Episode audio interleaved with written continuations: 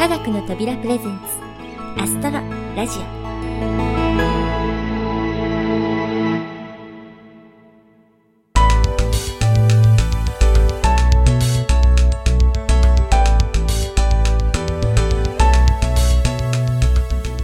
皆さんこんにちは。パーソナリティの土屋ゆ子です。長雨の季節と分かってはいてもはっきりしない天気が続とやはり気持ちも湿りがちになります。しかも熊本地震のダメージが残る九州地方では集中豪雨。一方関東地方では水不足と雨も人間の都合のいいようには降ってはくれないようですね。これ以上被害が広がらないことを祈るばかりの今年の梅雨です。そんなすっきりしない梅雨の頃逆に一般的には最も星に関心が集まる時期でもあります。そう七夕です。特に和洋を問わずスイーツ売り場には星をモチーフにした七夕限定商品が並びます。今回配信が遅れてしまったので間に合うかどうかちょっと微妙で申し訳ありませんが星から遠のきがちなこの時期せめてキラキラのお星様スイーツを食べながら雲の向こうの織姫星や彦星に思いを馳せてみてはいかがでしょうか。それではアストロリーディングライブラリーのコーナーあの時の王子くん第5回をお届けします。前回は王子くんの住んでいた星でのエピソードが語られました。放っておくとバオバブの木に破壊されてしまうようなそして少し歩けばいつでも夕暮れを見に行けるようなそんな小さな星。今回僕と王子くんにちょっとしたいさかいが起こります。その原因になったものとは。ではお聴きください。どうぞ。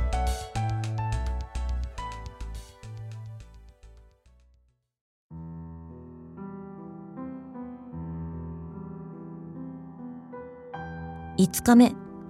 また羊のおかげでこの王子くんにまつわる謎が一つ明らかになった。その子は何の前置きもなくいきなり聞いてきたんだ。ずっと一人でうーんと悩んでいたことが解けたみたいに。羊が小さい木を食べるんなら花も食べるのかな？羊は目に入ったものみんな食べるよ。花にトゲがあっても？ああ花にトゲがあっても。じゃあトゲは何のためにあるの？わからなかった。その時僕はエンジンの固く締まったネジを外そうともう手一杯だった。しかも気が気でなかったどうも手ひどくやられたらしいということが分かってきたし最悪飲み水がなくなることもあるって本当に思えてきたからだ。トゲは何のためにあるの？この王子くん質問を一度始めたら絶対おやめにならない。僕はネジでイライラしていたからいい加減に返事をしたトゲなんて何の役にも立たないよ。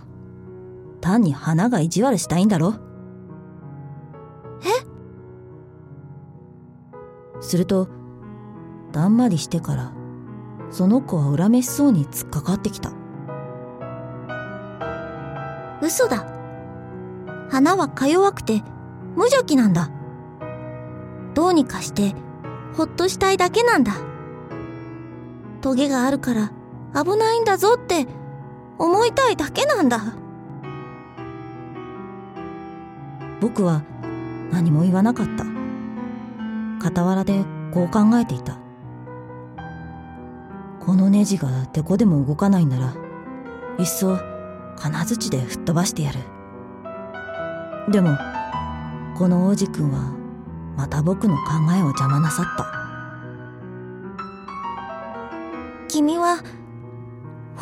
君は花が。やめろ。やめてくれ。知るもんか。いい加減に言っただけだ。僕にはちゃんとやらなきゃいけないことがあるんだよ。その子は僕をポカーンと見た。ちゃんとやらなきゃ？その子は僕を見つめた。エンジンに手をかけ指は古いグリスで黒く汚れて不格好の置物の上にかがんでいる。そんな僕のこと。大人の人みたいな。喋り方。僕はちょっと恥ずかしくなった。でも容赦なく言葉が続く。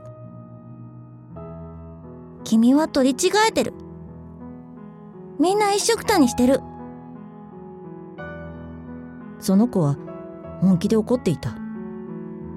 黄金色の髪の毛が風になびいていた。真っ赤なおじさんの色星があったんだけどその人は花の匂いも嗅がないし星も眺めない。人を好きになったこともなくて足し算の他は何もしたことがないんだ。一日中君みたいに繰り返すんだ。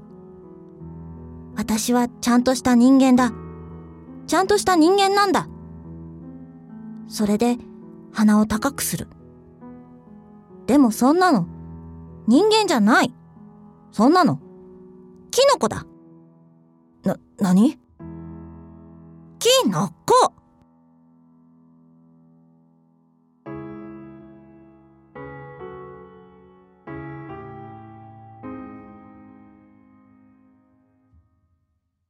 この王子くん、すっかりご立腹だ。100万年前から花はトゲを持ってる。100万年前から羊はそんな花でも食べてしまう。だったらどうしてそれをちゃんと分かろうとしちゃいけないわけ？なんでものすごく頑張ってまでその何の役にも立たないトゲを自分のものにしたのかって。羊と花の喧嘩は大事じゃないの？太った赤いおじさんの足し算の方がちゃんとしてて大事だっていうの？たった一つしかない花。僕の星の他にはどこにもない。僕だけの花が僕にはあって。それに小さな羊が一匹いるだけで花を食べ尽くしちゃうこともあるって。しかも自分のしてることもわからずに朝ふっとやっちゃうことがあるって分かってたとしてもそれでもそれが大事じゃないっていうの？その子は真っ赤になって喋り続ける。誰かが200万の星の中にも2つとないどれか一輪の花を好きになったんならその人はきっと星空を眺めるだけで幸せになれる。あのどこかに僕の花がある。って思えるから。でももしこの羊があの花を食べたらその人にとってはまるで星全部がいきなりなくなったみたいなんだ。だからそれは大事じゃないっていうの？ねえ。その子はもう何も言えなかった。いきなりわーっと泣き出した。夜が落ちて僕は道具を手放した。なんだかどうでもよくなった。エンジンのこともネジのことも喉の渇きも死ぬことさえも。一つの星一つの惑星。僕の居場所。この地球の上に一人の気ままな王子くんがいじらしく立っている。僕はその子を抱きしめゆっくりとあやした。その子に言った。君の好きな花は何も危なくなんかない。羊に口輪をかいてあげる君の羊に花を守るものも書いてあげる。あと、どう言っていいのか僕にはよくわからなかった。自分はなんて不器用なんだろうと思った。どうやったらこの子と心が通うのか僕にはわからない。すごく不思議なところだ。涙の国って。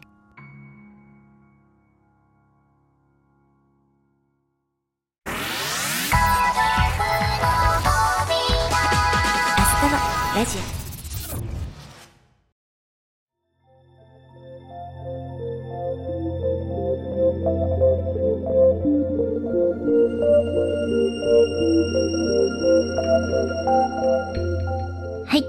時の王子くん第5回をお届けしました。今回は原作星の王子様の中でも屈指の名シーンです。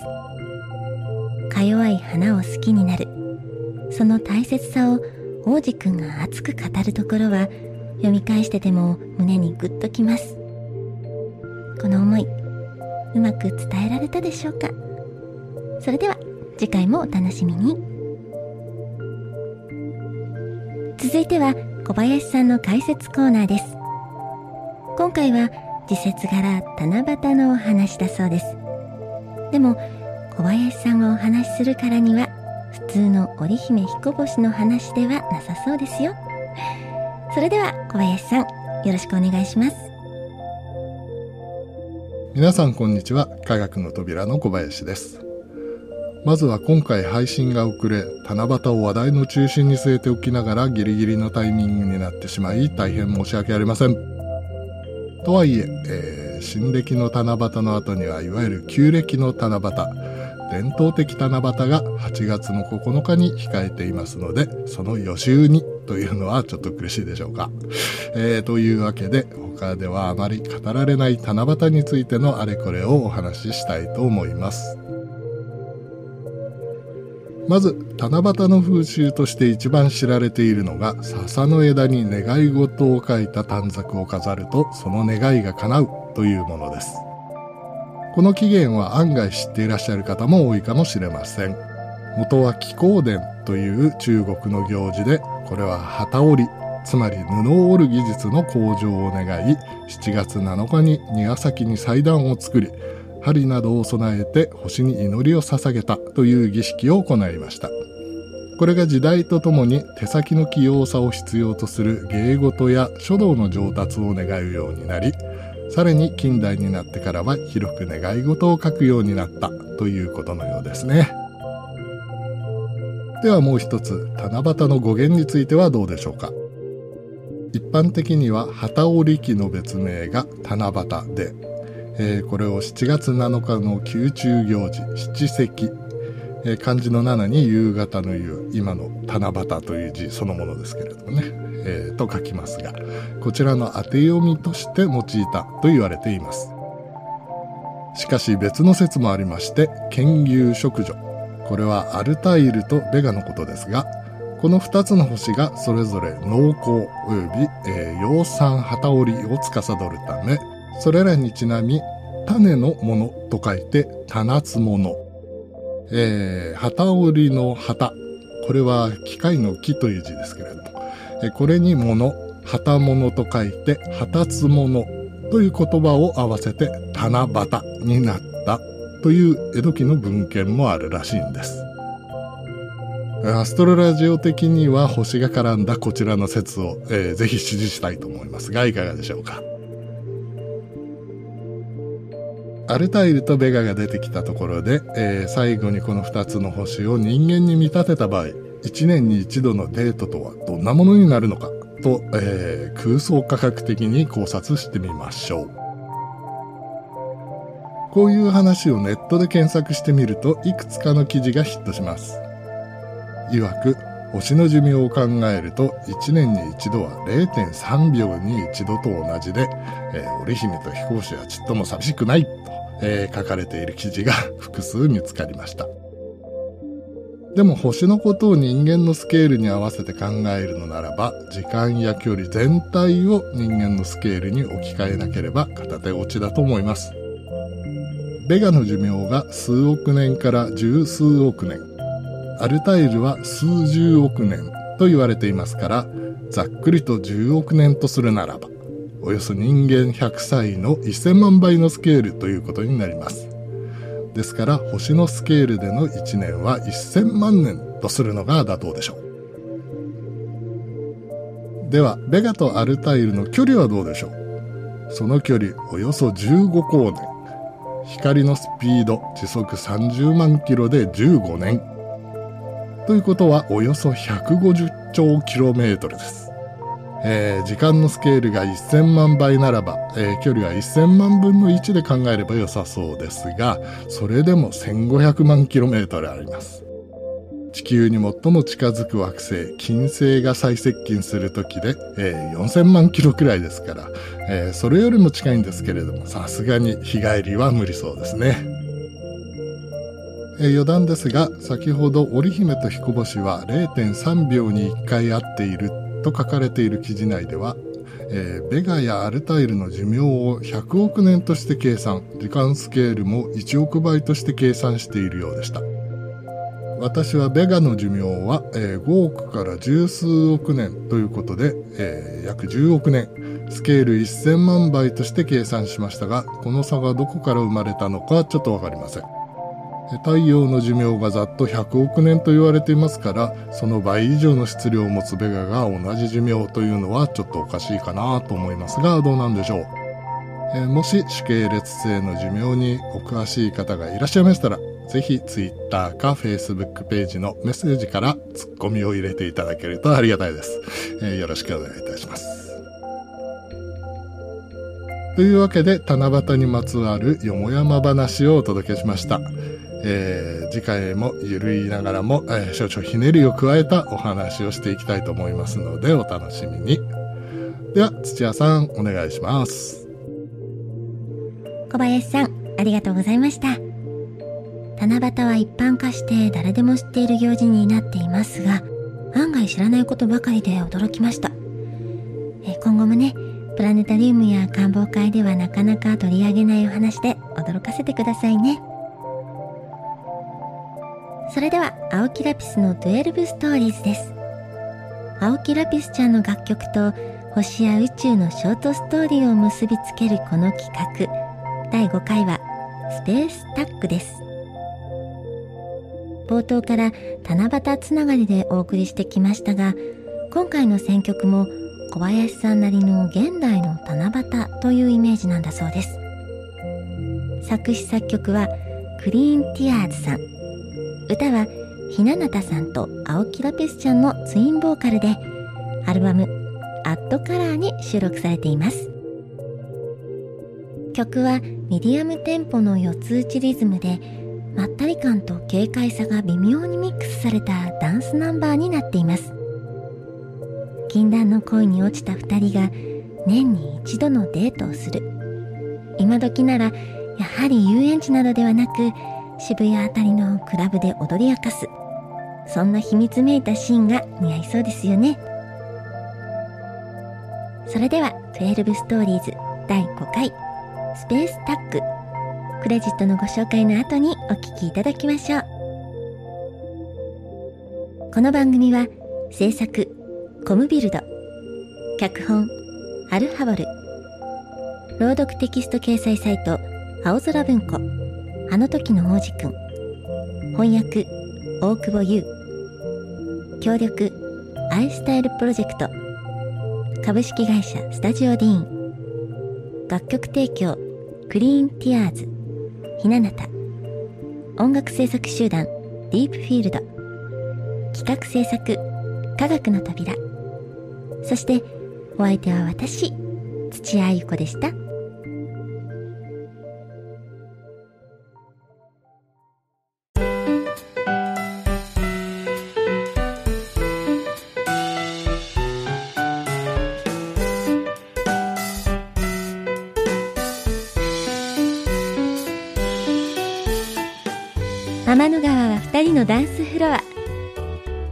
邪魔する者は誰もいないわ。